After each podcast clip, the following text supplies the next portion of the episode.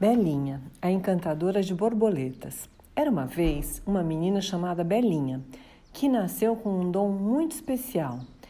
Claro que os pais demoraram um pouco para perceber que ela era diferente de outras crianças, mas com o tempo começaram a notar que o mundo dela se abria para portas e janelas até então desconhecida para eles.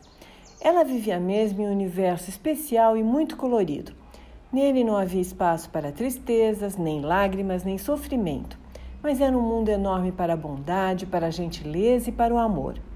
O melhor mesmo era quando o grande dom de Belinha se revelava. Nessas horas parecia que o tempo parava, que o sol brilhava mais forte, que os passarinhos cantavam e que o dia ficava muito, mas muito mais bonito. Belinha sabia encantar as borboletas. Você já tentou fazer isso? Eu acho que não vai adiantar. É difícil. Só mesmo quem nasceu com esse dom, como a Belinha, consegue fazer. A menina descobriu por acaso. Como gostava muito de ler, estava sempre com um livro na mão. Um dia estava passeando em um parque e acompanhava, encantado, uma borboleta azul que voava perto dela. Ela sempre gostou de borboletas. Ficou maravilhada quando descobriu que as borboletas podem ver amarelo, vermelho e verde e que nunca se deve tirá-las do casulo para que as suas asas não enfraqueçam. Só elas podem fazer esse esforço para se transformarem de lagartas em borboletas. Então Belinha pensou que gostaria muito de ser uma borboleta também, para sair voando, voando e distribuindo amor e flores pelo mundo. Quando ela abriu o livro que tinha trazido, de dentro dele saíram inúmeras borboletas lindas e coloridas que docemente pousava em seus cabelos, em suas roupas, como um bailado feito com carinho para ela. Belinha nem acreditou no que estava acontecendo. Fechou o livro e pum! As borboletas sumiram. Abriu novamente e lá estavam elas ao seu redor, acompanhando seus passos. Tentou o mesmo com outros livros, mas era sempre assim. A magia não estava no livro, estava em Belinha. E desde então ela começou a usar seu precioso dom para levar alegria para todos os cantos onde estivesse alguém precisando de felicidade e esperança. Porque, por mais triste ou desanimado que alguém estivesse, ver belinhas borboletas fazia tudo ficar bem e os problemas e as tristezas desapareciam. E você, que bichinho gostaria de ser? Gostou da nossa história? Então, Entrou por uma porta e saiu pela outra. E quem quiser que conte outra. Um beijo da vovó Ivani para vocês. Era uma vez uma menina chamada Helena que morava perto de uma floresta. Ela adorava sua vovó, que contava belas histórias e fazia brigadeiros deliciosos para ela.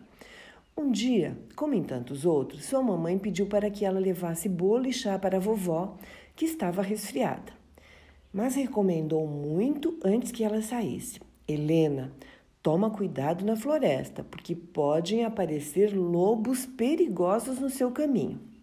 Pode deixar, mamãe, vou tomar todo cuidado.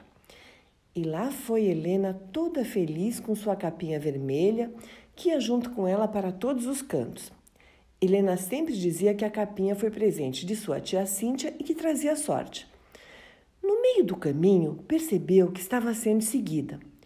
Olhou para trás duas vezes e nada. Mas na terceira deu de cara com um lobo que olhava para ela, para ela com cara de muita fome.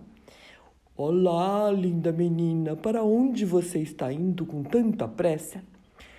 Olá, seu lobo, vou para a casa da minha vovozinha levar esse lanche para ela que está doente e precisa de carinho. Mas o senhor me desculpe, não posso conversar com estranhos, ainda mais com lobos estranhos. Como? Eu sou um lobo muito sério que não ataca menininhas desprotegidas. Mas, voltando ao assunto, onde é mesmo a casa de sua vovó? É lá na décima árvore da floresta, depois do lago. Respondeu a pequena e seguiu seu caminho. O que o lobo não imaginava é que o endereço não era bem esse. Ela só queria ganhar tempo. Helena era muito esperta e sabia que o lobo estava querendo aprontar. Claro. Saiu na disparada, chegou na casa da vovó, pediu a roupa dela emprestada e falou para ela se esconder dentro do armário. Vestiu a camisola, atou com os óculos e ficou quietinha na cama. Logo depois chegou um lobo. se aproximando lentamente para pegar a vovó desprevenida. Só que ele não esperava o que aconteceu.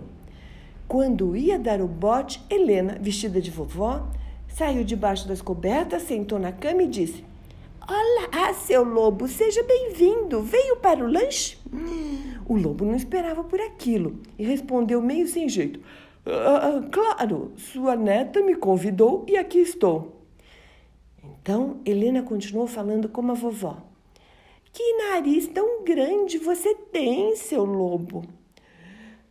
É para cheirar esse bolo gostoso que vamos comer, disse ele. E que olhos tão grandes que você tem, seu lobo. Ele já estava achando meio esquisita a história, mas respondeu: É para enxergar melhor a senhora e sua netinha linda.